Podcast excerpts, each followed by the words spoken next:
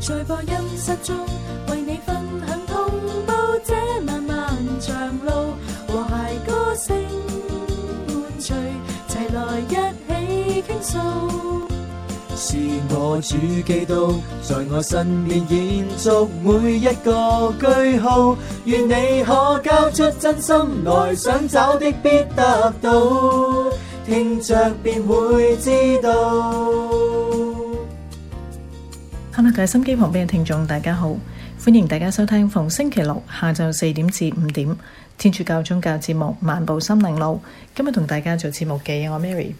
哇！呢幾日真係好熱啊！誒、我哋呢一邊呢，平均都八十幾九十度嘅，有一日呢，仲九十幾度。誒、真係諗唔到五月份呢，都已經開始咁熱啦，真係唔知點算好。唔知六七八九月呢，誒、係會熱到一個咩程度？咁我相信呢，都同呢、個嗯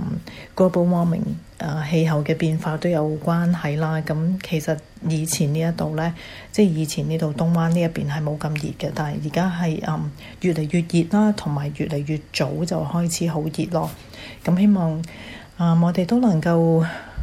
呃盡少少責任啦，咁盡量咧都環保一啲，誒、呃用少啲膠袋，咁啊希望可以嗯令到呢個 global warming 咧都能夠嗯唔好去得咁快啊，咁使到我哋啲天氣都反常得好緊要，咁好似我哋啊已經呢一兩年咧都冇冇乜點落雨啦，咁所以誒、我哋灣區咧都呃誒呢、個。乾旱嘅情況都好嚴重嘅。咁所以呢，我哋都需要去節約用水啦。咁希望能夠可以幫助得到啦。咁更加希望嘅就係可以嗯落雨啦。咁呢個係誒、呃、幫助我哋最大嘅。所以呢，我哋都同心合力，咁啊，希望可以挽救呢個地球嘅。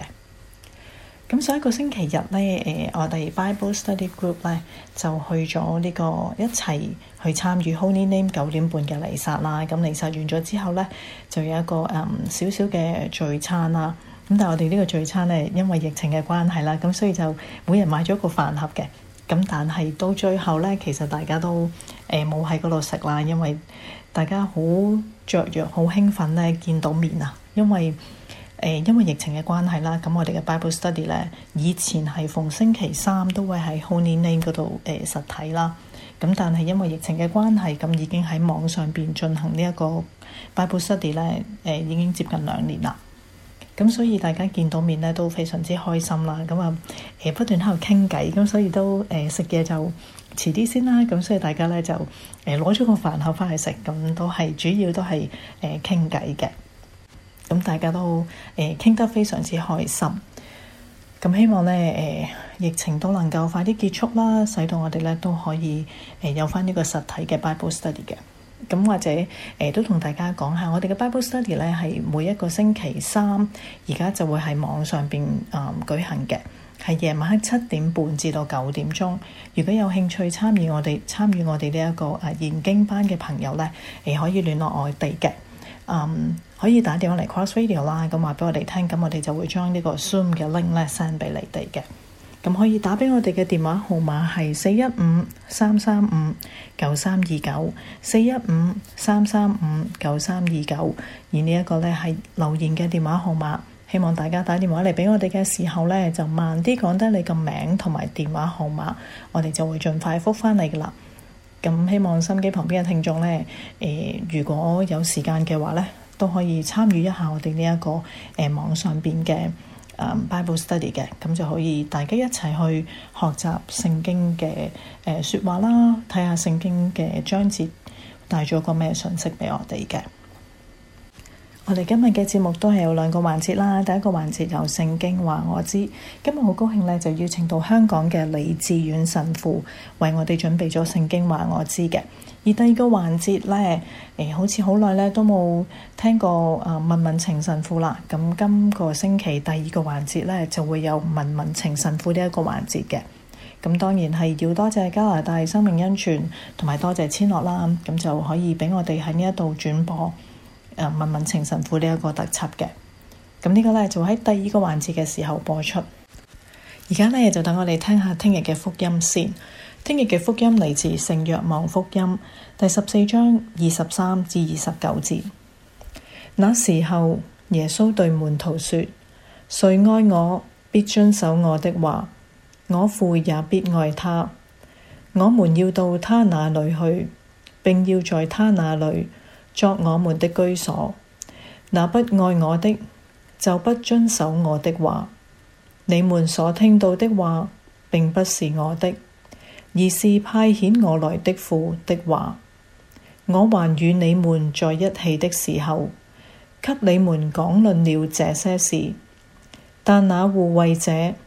就是父因我的名所要派遣來的聖神，他必要教訓你們一切，也要使你們想起我對你們所說的一切。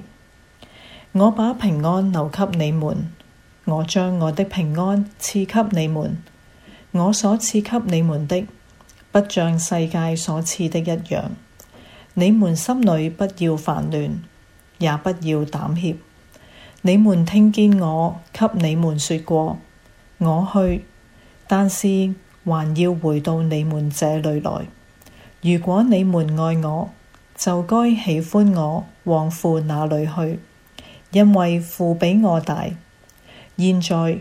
在事發生。現在在事發生前，就我就告訴了你們，為使你們在事發生時能夠相信。以上係聽日嘅福音。而家呢，就將以下嘅時間交俾香港嘅李志遠神父。各位親愛嘅兄弟姊妹，好快好快嚟到復活期嘅第六個主日啦。上個主日講耶穌光榮嘅時刻同埋新嘅命令。今個主日繼續講，誰愛我，必遵守我的話，我父也必愛他。約翰福音第十四章全部內容都係有關耶穌嘅臨別贈言。前半段嘅重點就係在於耶穌宣告自己將要離開世界，回歸父家。而後半段嘅內容就係俾門徒安慰同埋鼓勵。今個主日，我哋就選取後半段嘅最後部分。經文之中重複出現嘅包括愛同埋被愛，遵守耶穌的話同埋遵守他的命令，以及要求門徒相信即將離開嘅耶穌。教導佢哋關於未來會發生嘅情況，如果提醒門徒記住耶穌過去曾經對佢哋講過嘅一番說話，佢將派遣護衛者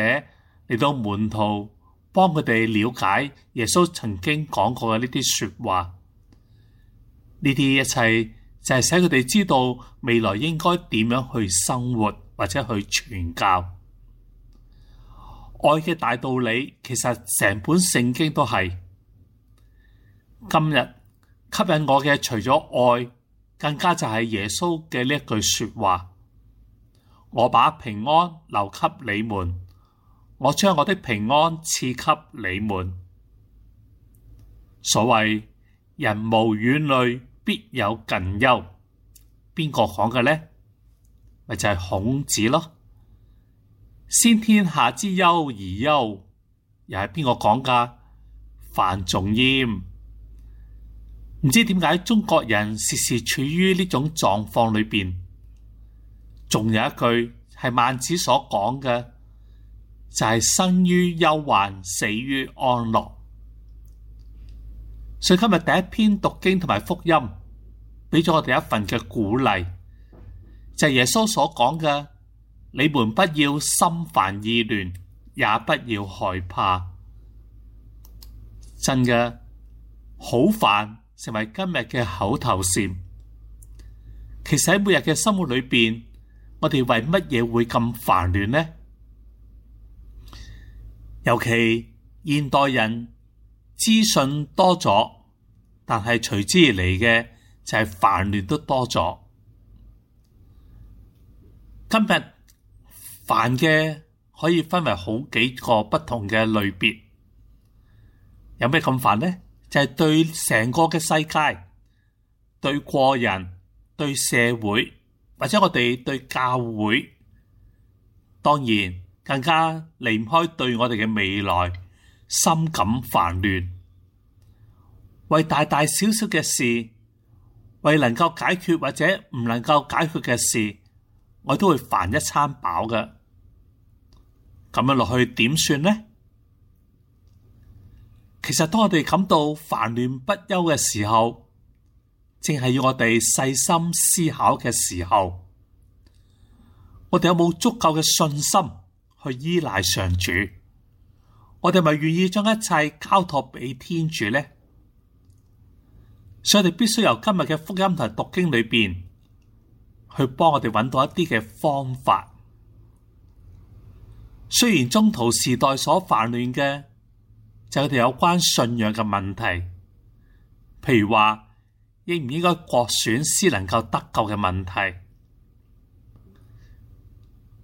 於是藉着聖神同埋中途嘅決定，俾咗佢一個清晰嘅指引，或者呢啲指引更加是我哋今日喺信仰上邊帶嚟嘅另一種疑問。因為好多時教友會問神父拜過神嘅嘢可唔可以食？其實我哋如果認真咁了解宗徒同埋聖神嘅指引，就要我哋愛天主同埋愛人如己，唔係其他嘅嘢。呢個就係耶穌建立教會嘅時候，俾咗教會一個好大嘅原則。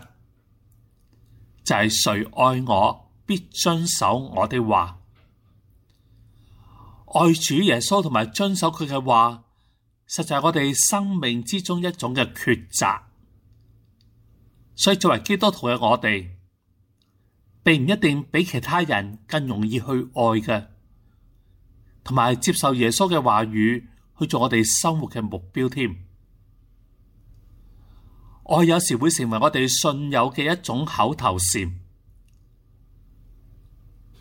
就係我哋喺團體之中或者家庭之中，就冇感受到呢種愛帶嚟嘅氣氛同埋和平咯。主要嘅就係我哋未掌握到耶穌嘅訓誨，就係點樣去愛。我時時問嘅點解我要愛？我哋都缺乏咗勇氣去付出呢份愛，所以今時今日一個值得感謝嘅時刻，就因為藉住主願意派遣聖神教導我哋一切，如果使我哋記得佢對我哋所講嘅一切嘅話語，而重要嘅就係俾我哋平安。講起平安，就讓我記得。我以前服務嘅堂區聖本篤，去過嗰度朝聖嘅都會睇到喺大堂正中央有一個牌匾，寫住兩個大字，就係平安呢兩個大字。平安二字值千金，其實何止千金，簡直係無價寶。無論我哋教友或者街坊經過聖堂望一望，就會有一種平安嘅感覺㗎啦。平安呢兩個字喺古希臘文裏邊所指嘅意思就係沒有戰爭或者停止戰爭嘅意思，所以平安亦都係表示和平咁解。而喺希伯來文裏邊，我時時會聽到嘅 Shalom，佢嘅意義就更加廣泛啦。佢哋包括成為一種嘅問候語咧，而喺問候之中係充滿住祝福嘅意思，亦都含有健康同埋財富、長壽同埋喜悅、和樂同埋美滿等等，好嘅嘢都包含喺裏邊噶啦。但喺耶穌基督整個教訓裏邊，我睇到 Shalom 嘅意思，其實要指向嘅。就係天主嘅國度，所謂天國就係、是、指以天主為主，順服於天主嘅旨意，或者就係以天主嘅話為我哋嘅中心咁嘅意思，就係 shalom。所以平安係表明天主喺我哋當中，喺我哋嘅生命裏邊，佢係可以勝過死亡同埋恐懼嘅生命力量，使人能夠同天主和好。呢、個就係第十四章二十七節所記錄嘅耶穌基督話佢將平安留俾我哋，係同世人所俾嘅唔一樣。原因就係咁啦。耶穌俾世人留下嘅平安係一種帶有生命創造力嘅平安，係可以超越死亡所帶嚟嘅恐懼嘅平安。一般人喺度講平安，就係指佢哋冇遇到咩嘅困境，或者每件事都如心所願，事事亨通咁解。但係呢個唔係耶穌基督嘅本意。曾經有一位畫家要畫一幅畫去表達平安，你估佢畫咗啲乜嘢啦？佢畫咗一個大瀑布，啲水波濤如千軍萬馬咁洶湧衝下落嚟。而當時天上黑雲密布，傾盆大雨，雷電交加。而瀑布旁邊呢，就係一棵樹，有一個樹枝，而枝上邊就築起一個鳥巢。喺鳥巢裏邊，嗰啲啱啱步出嚟嘅雀仔，依會喺媽媽嘅胸懷裏邊，喺度好安靜咁瞓覺。睇咗呢個此情此景，真係讓我哋感受到平安，係平安好大嘅寫照。平安就係當我哋遇到壓力，知道有位大能者保護住我哋，而且無論喺任何嘅情況之下，佢與我哋同在。呢一個就係我哋嘅天主，所以我哋要認識同埋依靠真正平安嘅源頭，而係先至人生最重要嘅事。所以唔係去解決嗰個問題先至有平安，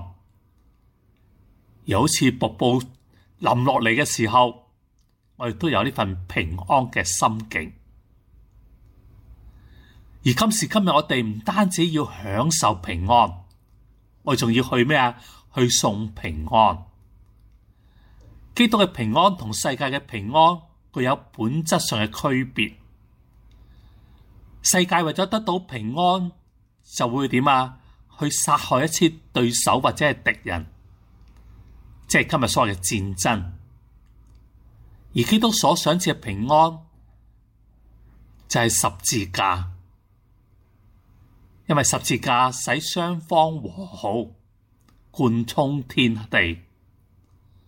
雖然基督徒多時被攻擊、被虐待，陷入極不安嘅時刻，但係大家相信天主會仁慈嘅眷顧，我哋生活喺基督裏邊，先至可以享受呢份嘅平安。因為我知道問題好快就會解決。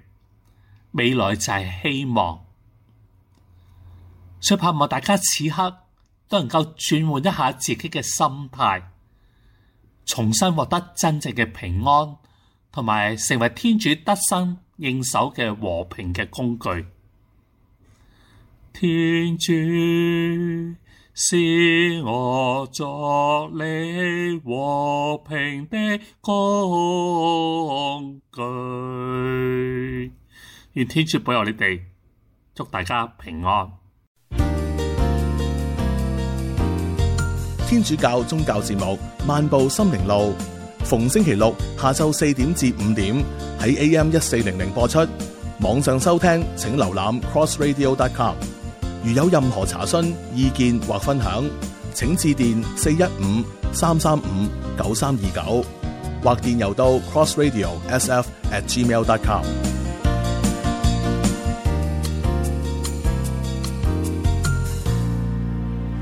歡迎大家翻到嚟第二節嘅漫步心靈路。啱啱聽完香港李志遠神父為我哋講解咗聽日嘅福音帶咗個咩信息俾我哋。嚟到第二個環節啦，之前講過呢，今日嘅第二個環節就會係播放問問情神父嘅。咁我而家呢，就將以下嘅時間交俾千樂同埋情神父。喺你追求真理，又或者深化信仰嘅過程當中，一定會諗到唔少問題。如果你未揾到答案，唔緊要，你可以 click 入問問情神父呢一個網址 askfatherfrancis.org a s k f r f r a n c i s dot o r g 問下同天主教教會或者係信仰有關嘅問題。情神父你好。大家好，今日問問情神父呢一條題目，actually 有兩條題目嘅。我哋首先特問問咗第一條題目先啦。第一條題目咧同舊約有關嘅，咁我哋上一集已經講咗呢個舊約究竟嘅真實性啦。咁咧呢一個題目咧就係問佢話誒呢位朋友話佢每一次讀到天主係慈悲嘅心寬仁嘅，就諗起舊約出谷記。誒佢話唔止一次，天主令到法郎心硬。係佢話啊尤其是咧，佢睇過有一章咧就係咁寫嘅，你去見法郎，因為我已使他和他的神僕心嗯硬。佢話點解天主要令到法郎心硬而唔軟？佢話如果係為咗彰顯佢嘅神能，即係天主嘅神能咧，咁係離呢個慈悲好遠咯。嗯嗯，係啦，诶、上上一集咧，係诶、亦都講咗，诶、呢、個诶睇舊約咧，好多時佢會人性化咗天主，嗯亦都好多時诶、誒因為要用人嘅角度去表達咧，诶、會覺得好似天主會出爾反爾咁。係咁誒，呃亦都有一個誒猶太人咧，好中意用嘅一個 device 嘅，就係將誒你同埋我誒邊個即係邊個驅使一樣嘢發生咧，成日嗯調調轉嘅嗯，即係譬如誒誒一個先知同天主誒訴苦嘅時候咧， 嚇，就會話你嘅人民，OK， 即係先知嘅人民先講先嘅。知同天主講嘅就話你嘅人民搞到我好哦，OK，煩亂，OK， OK，OK 即係即係嗰樣嘢唔好嘅時候咧，可哎以同佢冇關咁喎，就講講咗係你嘅。係 咯， 或者調翻轉咧，有時描繪天主都係嘅。天主同誒梅瑟咧，有時話誒、呃你喺埃及帶出嚟嘅人 民，OK，點解好似同你知唔知佢哋喺下邊做緊乜嘢咁 樣？呢個感覺好似同冇冇乜關係啊咁咁呢嘅。個梅瑟咧就會講翻誒天主啊，呢個係你 嘅人民啊，即係好似講到好似天主好似好小氣啊係，好好唔負責任咁咁。咁嗯我哋嗯首先要了解到呢個係一個一個文體上嘅一個 device，一個 literary device，係 OK，就唔同就唔係唔關天主事嘅，啊係嗰陣時嗰啲人寫作呢個方法嚟嘅。哦 OK。吓，咁呢個係第一樣嘢。咁喺但係喺呢個章節咧，如果你誒有機會咧，誒誒聽眾咧，去睇翻呢個誒十災啊，特別特別就係喺出谷記嗰個成個過程咧，嗯呢個十災描繪咧，誒多次講法郎心硬咧，其實頭嗰一半啊，嗯，頭嗰誒四五個災咧，嚇描繪太誒呢個呢個誒法老王心硬咧，誒係佢首先選擇去誒否定同埋背棄。誒梅瑟同佢講天主嘅説話先嘅，即系诶，係佢自己心白狼硬自己先嘅，本身。哦，OK，然後佢正描佢話天主令佢心硬嘅。到到後邊嗰幾個災啊，特別係誒最後嗰、個即係殺晒佢啲手誒長子嗰個災咧，哈哈正會首先話天主令佢心硬嘅。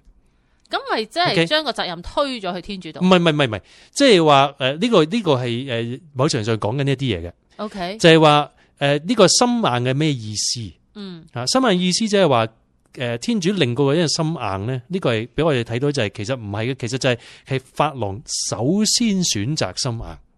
，OK，所以天主話咁你心硬啦，哦，OK，啊明，係咁嘅意思嗯，吓。咁诶，誒唔係話天主令到佢原本可以唔心硬，嗯而變咗佢心硬。呃，OK，诶、即係有啲似我哋前兩集講，即係你嘅選擇，你心硬，咁天主就會俾你繼續你嘅心硬。冇錯係啦。 OK，咁呢個心硬意思即係點啊？即係佢選擇去诶反對咯，即係佢佢佢诶滥用咗佢嘅自由。哦，OK，而天主係唔會夾硬控制我哋噶嘛，啊嗯哼，咁所以佢係容許佢心硬嗯，咁嘅意思，係唔係天主夾硬令到佢心硬。係即係但係舊約咧，有時我哋我哋即係如果捉住呢啲嘢，我哋唔放咧嗯，咁就好難睇得到睇得明舊舊約嘅係嚇，好難睇得明舊約啊嚇，而而唔係咁嘅意思，而啊，OK，OK，係容許佢心硬。咁當然有啲人就話：喂，咁點即係點講都唔通啦，即係咁咁佢佢殺咁多人喎，令到佢哈哈哈啊，即係即係天主殺晒佢啲長子啊，連啲動物嘅誒手生都殺哦晒係喎啊咁係啊係啊，嚇，咁好殘酷啊咁樣。誒咁咧，我哋又要睇翻幾樣嘢。嗯第一就係其實誒、呃每一次嘅災禍咧，嗯誒、天主都話咗俾佢先，即係話咗先俾嘅法郎聽先，已經首先話咗俾佢知嘅，係就係話你俾我哋走啦，如果唔係會有啲嘢發生嘅。哈哈而佢每一次都係係佢選擇嘅， ，OK，即係唔係話天主冇俾選擇佢嘅哈哈，嚇，係佢選擇嘅。係咁呢個強調咗咧，呢度呢度個即係你話象徵又好，呢、個因果又好點樣啦，即係佢背後天主其實係佢唔想做呢啲嘢嘅。嗯哼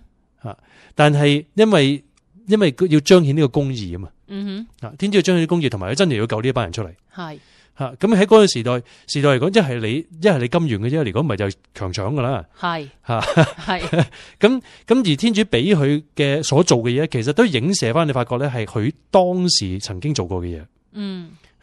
即係啲當然頭嗰九災咧都冇真係殺過咩人，嗯但係第十災係影射翻咩啊？就係、當年佢都係咁樣殺咗誒嗰啲希伯來人咧，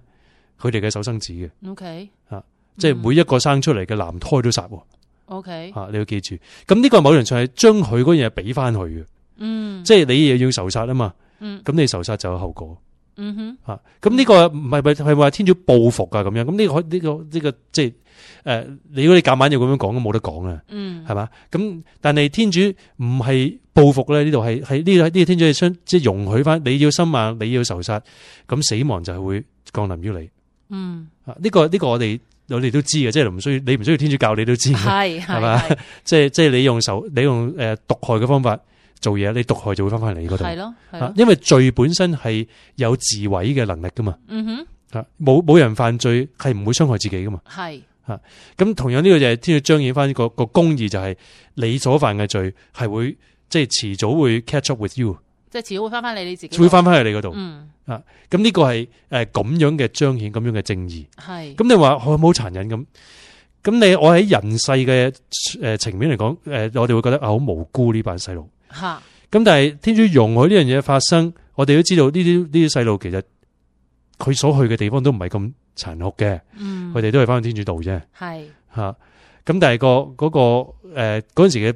嗰阵时嘅帝王嘅霸主咧嗯吓，某程度上代表成個民族嘅嗯哼吓，咁所以法老王嘅決定佢嘅心眼咧係象徵住成個民族嘅心眼。 ，OK 啊，咁所以你又脱離唔開呢樣嘢。嗯啊，咁當然即係即係呢度繼續講落去咧，都係咁噶啦，即係即係變咗即係係咪天主小氣咁？唔係咧，呢個呢個呢個聖經成個呢個呢個呢個故呢個唔係故事，呢個歷史啊，係啊呢個真實咧係彰顯咗呢一件事就係法老法老王其實有得揀，而係佢自己一個人嘅錯誤而換換來咗呢個災禍嗯啊，呢個係核心。第二就係透過呢件事咧，天主喺呢度預言定。嗯將來我哋得到罪赦咧，一樣都係要誒有人要流血嘅， OK 有人要流血嘅。嗯咁呢個手生子係要流血嘅，嗯你會係羔羊咁樣流血嘅， OK 嗰就係耶穌。嗯。啊咁呢個就係嗰個當中嘅含義。嗯，好。咁咧，誒，另外一條題目咧就唔同舊約冇關嘅，不過咧就同死亡有關嘅。係咁咧就話誒有位朋友咧就話啦，佢話既然咧人死咗之後咧就會即刻有私審判，上天堂、落地獄或者係煉獄，咁點解仲要有公審判呢樣嘢咧？ OK，誒咁咧呢個咧就誒誒私審判公審判咧，呢個係誒教會其實好早好早咧已經已經相信 嘅，啊，其實唔好意思啊，可唔可以解釋一下乜嘢叫私審係啦判，就係呢呢家想解釋啦。好， 私審判公 審判，咁咧其實私審判咧就係點啊？即係每個人個別每個人死啦，嗯，誒事事有時啦，我哋每個人都要去嘅，最終。係吓，咁我哋诶会有個去處噶嘛？係啊，點樣嚟定去邊咧？咁就有個所謂私審判，一個叫做 personal 诶、一個一個嘅 judgment ，OK，吓，一個私審判。嗯，私審判唔係真係好好匿埋嘅意思，即係即係度身訂做嘅 呢、個。係咁究竟當中發生咩事，我哋唔能夠具體知 道啦。嚇，咁但係某程度上，我哋知道咧，就喺嗰度咧，我哋會诶、誒天主話俾我知，因為我哋在世嘅選擇嗯诶、誒而驅使咗我哋咧诶永恆嘅方向。 ，OK，啊，咁我哋如果誒終身都有德行嘅，去到嘅地步，我哋係純潔嘅，呃嗯誒咁咪直接去天堂咯。 OK，啊，咁如果係爭啲嘅，咁咪去煉獄啦。 OK，如果我哋最終係選擇，嗯我哋唔唔中意天主你嘅道理，唔中意你，即係唔中意走近你嘅，嗯咁就自願選擇。咁天主話：咁咁就願你嘅旨意成 行啦。咁就永遠離開佢，你永遠離開佢嘅地方就係地獄，地獄啦係。嚇 OK OK，咁啊三個方向就係嗰陣時咧係決定噶啦。 OK，咁所以呢、個呢、個呢、個來來來問問題呢個人咧都問得啱嘅，即係既然都決定咗啦，咁點解仲要公審判咧？咁啊咁公審判又係乜嘢啊？係啦，咁公審判咧就係譬如我哋睇呢個馬道福音咧，我哋見到即係佢話在末日之時，咁即係誒君王會嚟到將人分開左右嚇、有如誒呢個牧羊人分開呢個公羊同埋綿羊咁，吓咁嗰個就係公審判啦，吓，即係大家一齊嘅公開嘅。係吓呢個 general 嘅，即係誒，即係唔係話個別哦，我要攞翻，因為你做過呢啲呢啲咁嘅嘢，所以你嘅方向係揀咗呢樣嘢，唔 OK，係講呢樣嘢噶啦嗯。啊，咁呢個公審判係點啊？就係即係一齊聚埋一齊，嗯誒，呃呢個係世界末日之後嘅。咁有有邊個需要咧？因為幾樣嘢未做嘅喺私審判。係第一樣嘢就係我哋肉身未復活啊！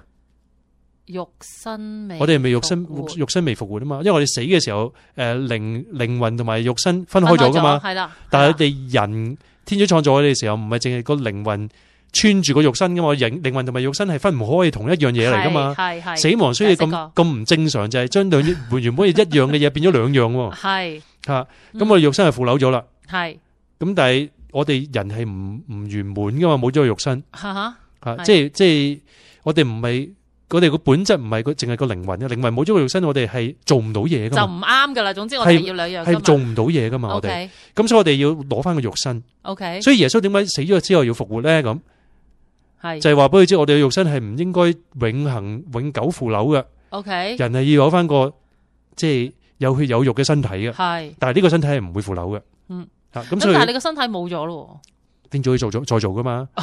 所以喎，復活啊嘛，係吓復活唔係攞翻瞓低咗嗰件叫翻醒佢喎，哦 OK 復活係诶真真正我哋自己嘅肉身，但係诶又係新嘅， OK 啊好難解釋嘅呢樣嘢，因為我因為要去到到時先知，係但係新嘅新次嘅係特別嘅呢個肉身。 OK 咁我哋想知道呢個新新次嘅肉身係點，我睇下耶穌復活咗個肉身係點嘅，吓啊，可以穿牆啦，吓可以诶唔會再死啦，係係啊，可以有傷痕，但係又唔會痛啦，係吓，诶，即係好多咁嘅嘢啦吓，即係我哋唔知道同埋時會會個樣唔同咗，诶，可能係啦，我哋唔知， 我哋唔知吓，因為诶聖經嗰度冇講得清楚，係佢個樣真係唔同咗啊，定係啲人認唔到佢啫，因為好大分別 噶嘛，係但係同一個可能樣靚得滯咧，有可 能係認唔到咧，或者係佢刻意地令到我哋睇認唔到佢咧。嗯吓，因為聖經都有都有講啊，即係佢唔俾呢個人認佢認得佢嘛，係咁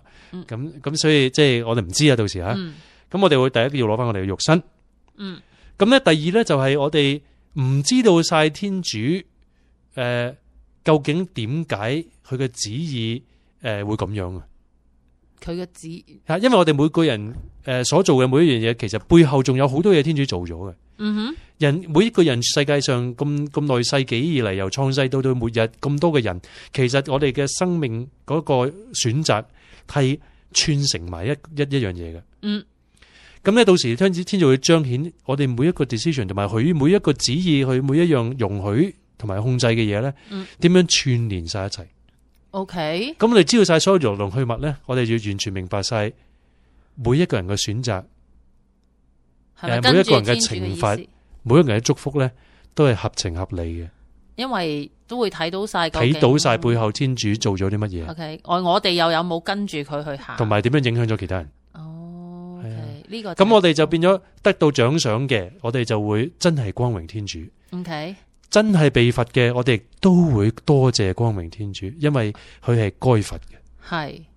係啊咁嗰陣時咪冇咗冇咗地獄㗎啦唔會㗎，吓，即唔係會地㗎，獄嗰因啲為該罰啊嘛。吓，咁係咪即係地獄嗰啲靈魂都要翻上嚟公審判咁？嗱，你唔好用 太過太過在世嘅呢個 physics 嚟去描繪呢樣嘢。 OK，系咪？因為當你去到嗰個境界嘅時候，location 唔係一樣，唔已經唔係一個 physical concept 嚟噶啦。 OK， OK，啊呢、個呢、個呢、個天堂裏边唔可以 用我哋嘅 physical space 去形容嘅， OK，吓、即係你係你當 video conference 咁 啦，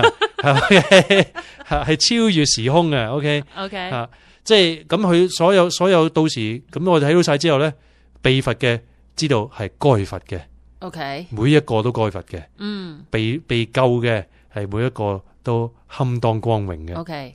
咁我哋攞翻個身體，咁有身體嘅受光榮嘅，咪一同受光榮咯。嗯誒有身體嘅被罰嘅，咪身體同靈魂一一樣被罰咯。嗯啊，咁就嗰陣時就冇冇咗煉獄啦，啊，OK，哦，冇咗煉獄冇啦哦需要有煉獄啦嘛。 ，OK，咁但係之後仲要有呢、個做完呢個誒公審判之後咧，就有新天新地啦。 OK，嗱，呢個唔係我作出嚟嘅，亦都唔係教會作出嚟嘅，喺誒聖經裏邊係有講嘅吓，嚇。呢、個公審判係有講嘅，嗯誒呢一個得到我哋肉身嘅復活係有講嘅，嗯，同埋新天新地嘅再誒嘅創造係有講嘅係嚇。麥斯路講得好清楚，路加福音亦都有講嘅吓，嚇。咁所以誒、即係唔係唔係作嘅 ，OK。係咁誒、呃但係俾我哋睇到公審判咧，誒、我哋會覺得咁咪會睇好耐，係，咁啊，既然係我哋個時空嘅概概念咧，嗯到時唔 apply 噶啦，哦，OK，啊即係千年如一日，一日如千年 噶， ，OK，即係冇分別噶，即係即係你睇晒成個故事，係可能一秒鐘嘅事嚟嘅啫，嗯吓，OK，就係就係咁樣啦，吓，所以 OK 所以係誒，但係又可能需要永恒， 即係所以係係唔係咁樣睇噶，咁但係你話公審判冇咗煉獄，咁嗰啲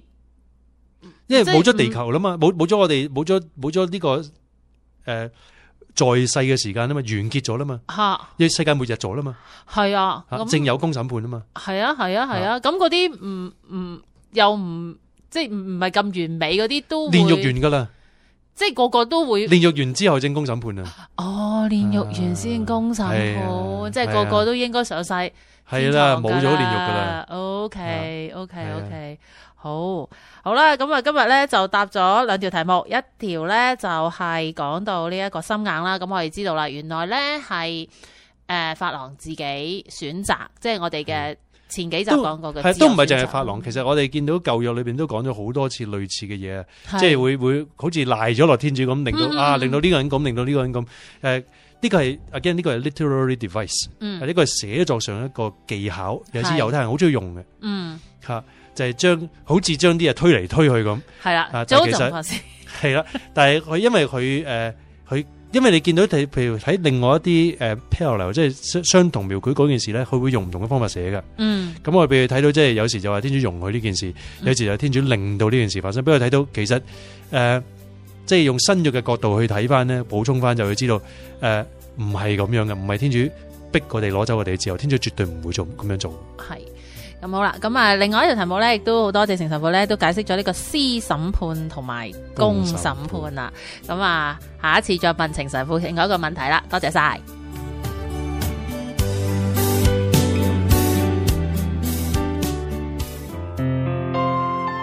喺你追求真理，又或者深化信仰嘅過程當中，一定會諗到唔少問題。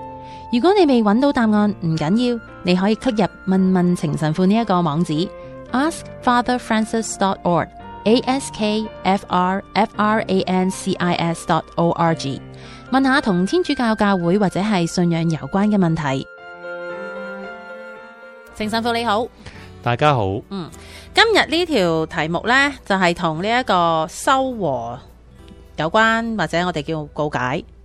喺未答問題之前，我想問下修和同告解有咩分別？係冇分別嘅。呢個呢一個姓氏係有好多個名嘅。哦，OK，啊，誒以前咧就誒通常叫做辦告解啦， 係咁但係辦告解太過強調咗誒講啲罪出嚟啊，嗯咁變咗好似太過 magical 啦，係啊，同埋好似誒太過機械化，嗯咁但係個目標辦告解唔係淨係講啲罪啊嘛，吓誒而係誒得到同天主修和，哦咁所以誒梵二之後咧就興叫佢做修和。係咁但系即系各有各嘅嘅表表表達啦，因為呢個姓氏包括好多樣嘢，係因為即系亦都有告解，告解亦都有重要嘅地方，唔係一個一定係負面嘅一樣嘢，嗯哼因為能夠可以講啲罪出嚟，係自我選擇去配合天主幫我哋嘅釋放，係因為你一日唔係一個。诶喺喺神父喺教會面前嘅公開地啦，即係即係即係即係隱藏嘅公開啦。诶，佢話我犯咗呢啲罪，我認罪，嗯我決定不再不再犯，係有一個威力喺度 OK 吓，係一個即係能夠配合天主更有效地剪斷我哋啲罪根嘅能力喺度。嗯咁所以告告解本身告而解啊嘛。系，咁所以佢本身係有個有個重要性喺度嘅。咁、嗯，但係懺悔亦都好重要喎，因為你唔懺悔點告明咧？系咁咪點得解咧？係 咁所以即係有好多嘅唔同嘅層面喺度， ，OK，咁正最後正獲得收穫啫。系嚇，OK，好。啊！呢條問誒跟住落去咧，就係一位朋友嘅問嘅問題。呢條問題比較長，咁我哋就分開幾橛問你啦。好啊，佢話：誒呃點解我哋要透過神父先至可以同天主修和？嗯，誒，答咗咗呢個先係啦，答咗呢個係先係。咁誒，其實呢個咧就唔正確嘅嚇，即係嗯啊即唔正確，唔係淨係透過神父正可以同天主修和嘅。誒，因為罪有分大細啊。係咁我哋之之之前誒喺誒錄音呢度都錄過噶啦嗯嚇，誒有分大罪細罪。係咁第一就係、首先嗰樣嘢係誒，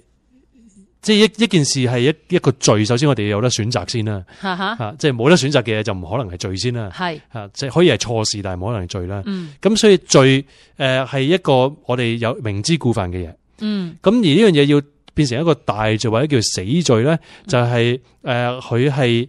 誒本身係一件嚴重嘅事。嗯啊，咁我哋都唔長講啦呢度，因為嚴重嘅事就係即即直接反對十戒啦，嗯即係即係十戒嘅明文嗰、個嗰、個嚴重嗰、個嗰樣嘢啦，嗯誒同埋誒即係傷害生命啦，嗯嚇、誒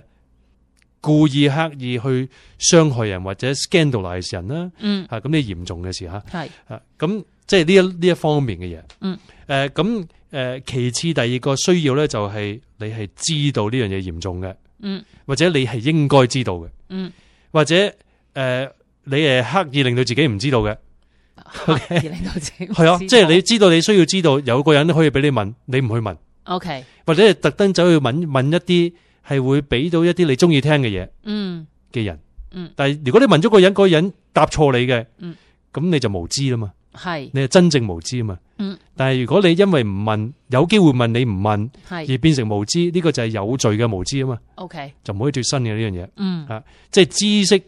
吓，第二個條件，係第三個就係你係有得揀嘅嗯吓，有時你冇得揀噶嘛，係啊，有時你唔清醒噶嘛，嗯又係有時你係诶冇自由噶嘛，嗯哼有時如果你唔係咁樣做，可能會危害好多其他嘅因素噶嘛，嗯哼你覺得你自己冇真正嘅自由，咁咪會即任何呢啲方呢三方面缺乏嘅咧，都會影響咗呢樣嘢，未必係一件大罪，嗯雖然可能係一件嚴重嘅事，係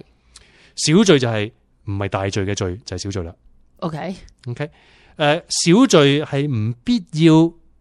揾神父辦告解，嗯係有其他方法係獲得獲得赦免嘅，嗯譬如做呢、個誒、上等痛悔啊，即係誠心咁樣念呢個上等痛悔經啊，同天主講我知罪，我唔再犯啦，係啊 OK 有赦罪嘅能力嘅。誒、係領性體咧，嗯其實係有赦罪能力嘅，但係唔係有罪唔令得聖大有大罪唔領得，哦有大罪唔令得係啊 OK 大罪嚇誒，呃仲、有好佢叫其他嘅方法。 OK 啊誒、即係真真心做一啲黑己啊，誒、仲有一啲施舍誒、其他有需要嘅人啊，誒、即係即係祈禱齋戒啊咁樣，嗯呢啲係有赦罪嘅能力嘅。嗯 OK，好。嚇不過喺度，我想鼓，我想話俾大家聽，我唔係鼓勵你大家唔去做告解係啊啊，OK，只係有可以有呢啲其他方法，係不啊過唔係叫你唔好去做啊但嚇。係即係十就大罪就一定要揾神父啦。係咁點解要一定咧？咁即係其中一樣嘢就係、呃我哋我哋睇聖經，我哋知道係耶穌要我哋咁做，嗯，因為佢嗰個約時係交咗俾嗰十二個宗徒。係佢時時刻刻會有唔單止十二個啊，有七十二個啊，一百二十個啊，好多嘅好多門徒跟隨佢嘅。嗯但係佢每一次喺每一個福音裏邊提及呢個交約時呢樣嘢咧，一係就係淨係俾伯多禄，一係就淨係俾嗰誒嗰十一位咧嗰陣時，因為嗯猶達斯已經死咗啦哼，嚇係嚇，係係度度都係咁嘅，淨係俾中途嗯啊，佢唔係對住一大群人講我將約時交俾你，冇嘅，冇從來冇咁嘅冇冇咁嘅意味過。嗯哼嗯哼咁俾佢睇到呢個能夠可以誒解脱我哋呢個同天主剪斷咗關係嘅嘅嘅能力咧，個權柄咧係淨係俾咗誒嗰陣時嘅主教咧係啊，咁衍生咗衍生咗今日嘅就係主教同埋神父嗯，OK 誒，咁呢個耶穌要求嘅，嗯哼即係嗰嗰個嗰個告解聖事係咁樣做。嗯誒咁當然小小小罪都應該係誒，唔係話每一次犯小罪都即刻要辦告解，大罪就應該啦。系，但係小罪都我哋應該，如果冇犯大罪，我哋都應該定時咁樣去辦告解。嗯，點解咧？無論嗰件大罪定係小罪咧，其實我哋無論幾隱藏或者幾公開都好啦，誒、嗯罪都有以下嘅影響嘅。嗯，第一就係佢破壞咗我哋同自身嘅關係， ，OK，因為誒、罪係醜惡嘅。嗯哼，令到我哋令到我哋喪失咗我哋自己嗰份嘅平安啦，同埋光榮嘅。嗯，诶，我哋係做咗一啲殘害我哋靈魂嘅嘢嗯啊，因為我哋將美好嘅嘢夾硬用咗嚟做一啲好污穢嘅嘢。嗯哼，一個原本裝蜜糖嘅器皿倒咗啲醋入去係，啊，咁係有傷害嘅。嗯诶、罪亦都會破壞我哋同天主嘅關係，好明顯，因為我哋違抗咗佢係，啊，我哋明知故犯，而最終得罪嘅係愛我哋、做我哋、救贖我哋、為我哋而死嘅天主。係，無論幾隱藏，我哋都影響咗呢個關係。嗯小罪唔剪斷，大罪剪斷我哋關係。小罪雖然唔剪斷，嗯但係都破壞咗、疏離咗，令係，到我哋冇咁容易去投奔佢，嗯哼，冇咁容易去聆聽佢。嗯誒小罪亦都會誒、呃影響咗我哋嘅思想啦。誒、我哋嘅誒我哋我哋嘅嘅理性啊，嗯會變咗好誒容易啲，即係會變咗暗淡咗啊。嗯對真理啊冇咁冇咁向往啊，誒、嗯容易去為自己諗辦法開脱啊，嗯誒、我哋對天主嘅熱誠啊，嗰、個心火啊，會會被遮蓋咗啊，誒、無論大罪小罪都係，即係變咗我哋對愛人啊、對犧牲啊，會冇咁願意啊，嗯誒同埋我哋就算知道有唔妥，我哋嗰個能夠可以反撲，可以翻返去天主嗰個能力又少咗啊，嗯，誒、因為已經慣咗啊。因為積積咗好多好多，積咗啲嘢喺度，唔係一定積好多啊！積嗯即即所以小罪會積少成多啊！係，因為我哋反抗嘅能力越嚟越低啊， 嗯所以小罪我哋去辦告解係好嘅。嗯，誒咁辦告解點解咁好啊？咁誒誒，因為真係有個人令到我哋唔係淨係自己諗咯，唔係淨係主觀地諗，係係客觀地承認 咯。係，啊咁仲有誒、呃我哋破壞咗誒，仲、有啊其他嘅關係，我哋都破壞咗人與人之間嘅關係啦。係，啊，我哋破壞咗誒同鄰舍嘅關係。就算我唔係傷害咗嗰個人，嗯，但係我自己做咗衰嘢，嗯我原本可以好開心、好平和咁樣去對人嘅，咪變咗唔平和、唔開心咁對人咯。嚇，我或者原本可以犧牲多少少去祝福人，誒、呃去照顧人、去關懷人、去聆聽聆聽人嘅，嗯，呢家咪變咗可能好容易眼眼眼掘掘、面窿窿咁樣對人咯，係，或者好容易會審判人啦，好容易會詛咒人啦，甚至。嗯咁唔多唔少，我哋都會少咗應該我哋要俾人嗰份祝福俾人嘅。嗯，咁同埋我哋亦都會對大自然嘅關係有決裂嘅，大自然都有關係，係噶，因為人係應該係愛惜照顧萬物噶嘛，嗯但係聚會令到我哋反而睇住自己，哦，OK，嗯咁、我對我哋用嗰啲嘢啊，誒、呃、對誒大自然嗰個讚美啊，誒、嗯呃、對大自然嗰、個嗰、個善用啊個保個保護啊，自然而然就會降低嘅，嗯啊咁所以係好大嘅破壞。 ，OK，诶，咁所以天主厘定咗呢個告解聖事咧，诶、再講過就係小罪唔必要每一次去揾神父，嗯大罪就必須要，但係小罪都應該即係一個月唔定啊，就兩三個月頂晒籠都應該去去。嗯诶、呃等我哋知道诶、誒有個機會俾自己辦告解，诶、第一個就係要诶诶检查自己，檢查自己。嗯係，咁呢個真係要即係有冇方法去睇下，因為好多時我哋有好多人嚟辦告解咧，嗯，講唔出佢哋自己罪係嘅，啊，一係就話我冇犯罪，咁你係，哋入嚟做咩 啊？或者話啊神父，我十年冇辦告解，但係我就講講咗啲大話咯咁，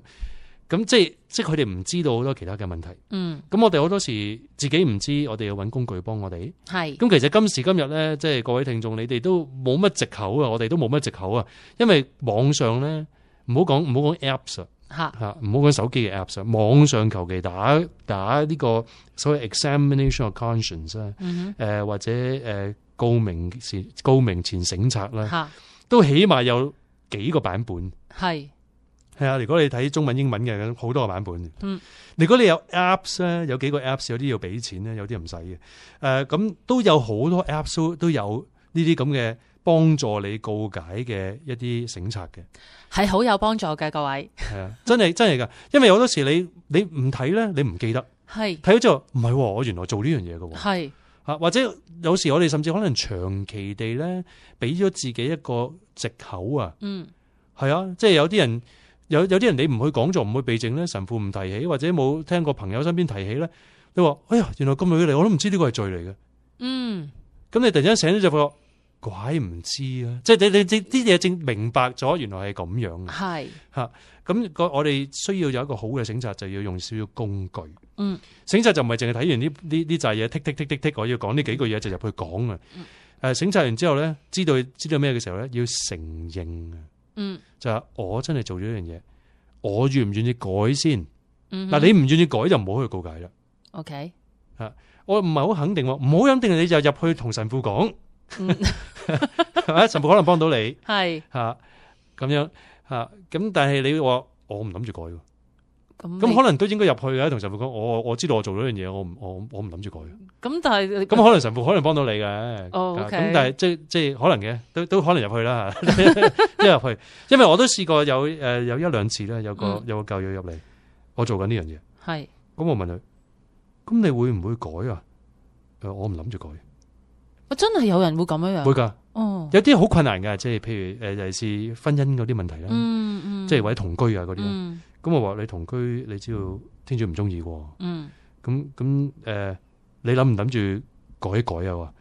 點改啊？改唔到啊！我冇諗住改啊。嗯咁我通常都會加一句，就會問佢：咁你覺得你唔諗住改有冇問題啊？但係佢冇問題唔會嚟揾你咯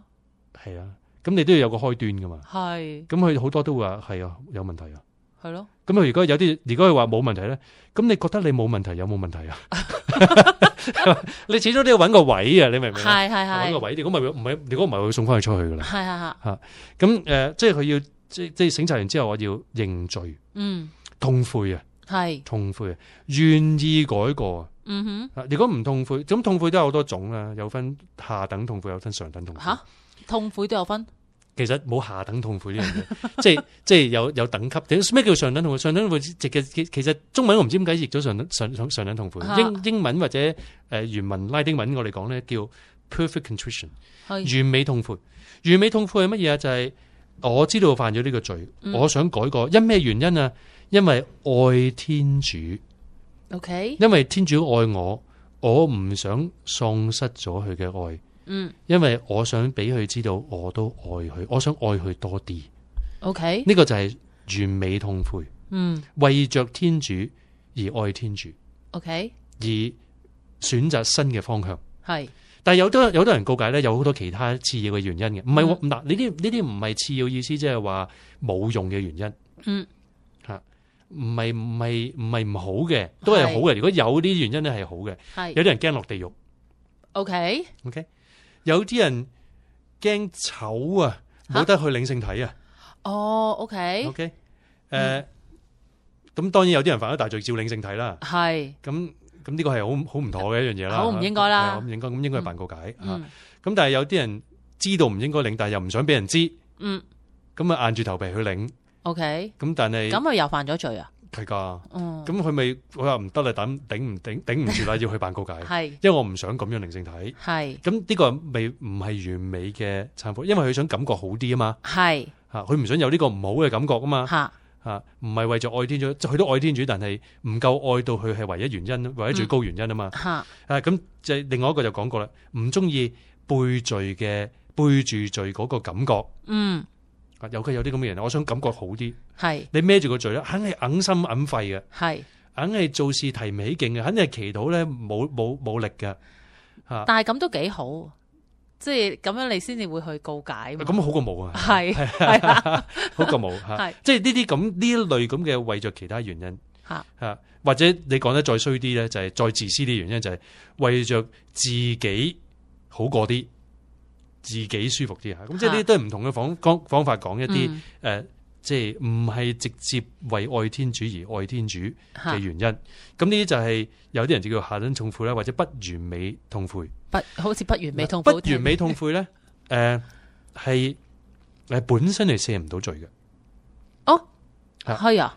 诶、呃本身赦唔到大罪嘅，哦，射唔到但大，係赦即係完美痛悔本身咧係赦到大罪嘅。係即係如果你有一個完美痛悔，你趕唔切去辦告解，但係係中途你有意外發生走咗，係咁係如果嗰個真係完美痛悔咧，你嘅罪赦咗嘅。 OK。啊咁即但即係係你去辦告解嘅途中，你個心係諗住誒，我我要辦告解，因為我想同天主更加親近，我想更加係啊愛天主但係冇咁嘅機會啦，嚇。係啊。咁你都咁所以有時時你譬如犯咗大罪咧，嗯有時你去到嗰個位，唉，我我我 ready 可以做到一個完美嘅痛悔啦。嗱，呢係個好難做嘅，啊因為真係愛天主，真係真誠愛天主，為愛天主而做。嗯咁所以誒、呃如即係就算你做咗，你有時都唔係好肯定自己係咪真係哼做到。係，的咁所以唔確係好依賴呢樣嘢。 但係有時做咗先，嗯我應該辦告解，我未去到辦告解，我做過完美嘅痛苦。天主，我我真係想愛你多啲，嗯我唔再犯，我唔想再犯，我唔想脱離咗你個咁美好嘅關係。係嚇嚇咁即刻再揾自己揾個 schedule，即刻去揾最最方便、最快可以去辦告解嘅機會。嗯咁咁樣做咯。有 OK 時我哋控制唔到我哋嘅時間噶嘛。嚇咁所以誒、呃去到嘅時候，我哋要告明啦。嗯啊，要講出佢嘅罪，誒咁神父可以幫到我哋有個分配我哋，咁呢個係好重要嘅。但係最重要就係我哋聽到神父代表天主話你嘅罪被赦免，哼嗯 OK 啊我哋罪要需要被釋放，係我哋要有個肯定喺度，我嘅罪係被釋放，嚇而自己自己懺悔嘅嘅問題就係我哋可以自欺欺人啊，我哋係出意反意啊，嗯我哋講咗冇人知啊，冇人嗯可以捉住我哋話喂你公開地講咗啊。嚇你喺第三者面前講咗啊！係诶、我哋我哋知道自己嗰個反覆啊，嗯哼吓、但係我哋喺辦告解就變咗喺天主面前公開咗呢樣嘢。係咁我哋同埋喺神父嗰度告解告明咗之後，得到神父嘅勸戒同埋赦罪咧，有樣嘢好喎。我哋記住，我哋嘅罪唔係就係傷害自己，我哋傷害咗身邊嘅人，同埋傷害咗教會，傷害咗大自然，係同傷害咗天主嘅。嗯，我哋要修和嘅。係唔係啊淨係同自己修和，唔係淨係私底下同天主修和。我哋需要有個代表，代表呢其他嘅人，同埋整個教會咧，同埋整個世界咧，嗯佢話、我以耶穌基督嘅名字咧寬恕你。 OK 好。咁咧就誒、呃其實仲有呢條問題未問完嘅， 因為呢位朋友問咗好幾樣嘢嘅。咁我哋就下一集再繼續去诶呢、一條問題，關於呢個收穫嘅。冇錯咁啊，多謝你，程神父。多謝。